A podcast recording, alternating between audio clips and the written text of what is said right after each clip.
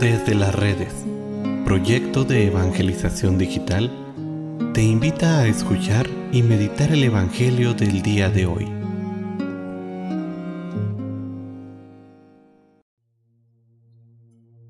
El día de hoy, miércoles 20 de abril, escuchemos con atención el Santo Evangelio según San Lucas.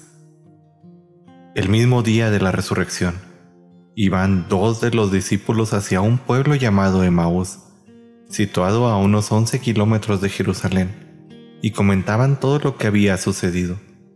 Mientras conversaban y discutían, Jesús se les acercó y comenzó a caminar con ellos, pero los ojos de los discípulos estaban velados y no lo reconocieron. Él les preguntó, ¿De qué cosas vienen hablando tan llenos de tristeza?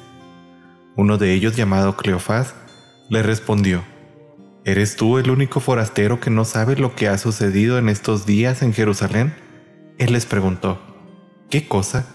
Ellos le respondieron, lo de Jesús el Nazareno, que era un profeta poderoso en obras y palabras, ante Dios y ante todo el pueblo. Cómo los sumos sacerdotes y nuestros jefes lo entregaron para que lo condenaran a muerte y lo crucificaran.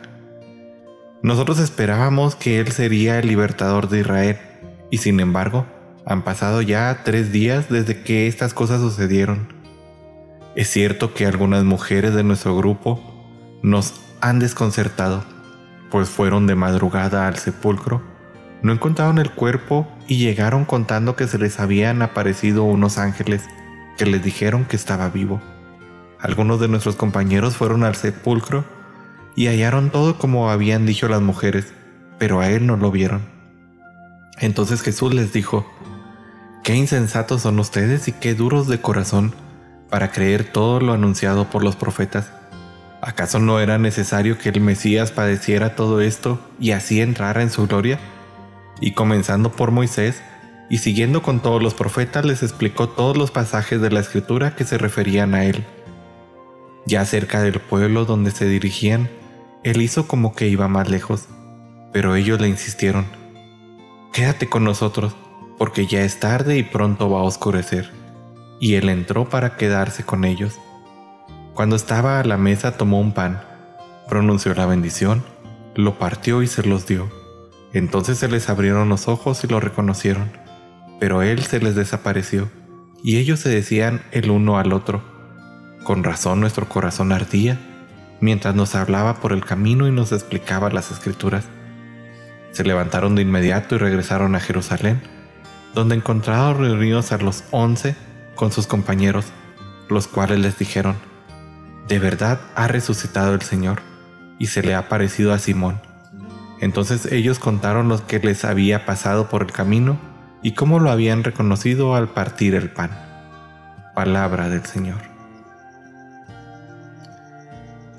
San Lucas, en este pasaje, sintetiza todo lo que ya desde el principio de su Evangelio ha venido diciendo, Dios se ha acercado a nosotros, nos ha salido al camino, haciéndose uno de nosotros.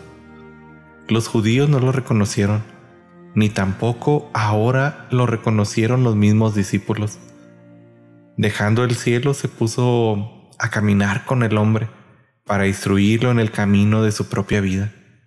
Pero como diría San Juan, los suyos no lo reconocieron pero a los que reconocieron les dio el poder de llegar a ser hijos de Dios. Jesús continúa hoy en día saliendo al encuentro de las formas más inusitadas, de la forma en un amigo, en los acontecimientos de cada día, y ni qué decir en la palabra de Dios, la oración y los sacramentos. Jesús ha tomado una opción por el hombre, y su deseo es acompañarnos hasta que lleguemos juntos al cielo. Si nuestros ojos se oscurecen, puede ser porque, al igual que los discípulos de Maús, aún no creemos. No creemos que está vivo y que verdaderamente tiene el poder para cambiar nuestra vida. Es por ello tan importante que debemos de pedir todos los días al Espíritu Santo para que abra nuestros ojos, que inflame nuestro corazón, para descubrir cómo, nos, cómo Jesús nos acompaña día a día en nuestra jornada diaria. Pidamos pues todos juntos como hermanos al Espíritu Santo para que nos ilumine y para que juntos podamos ver a Jesús en la fracción del pan y regresarnos alegres a compartir el Evangelio.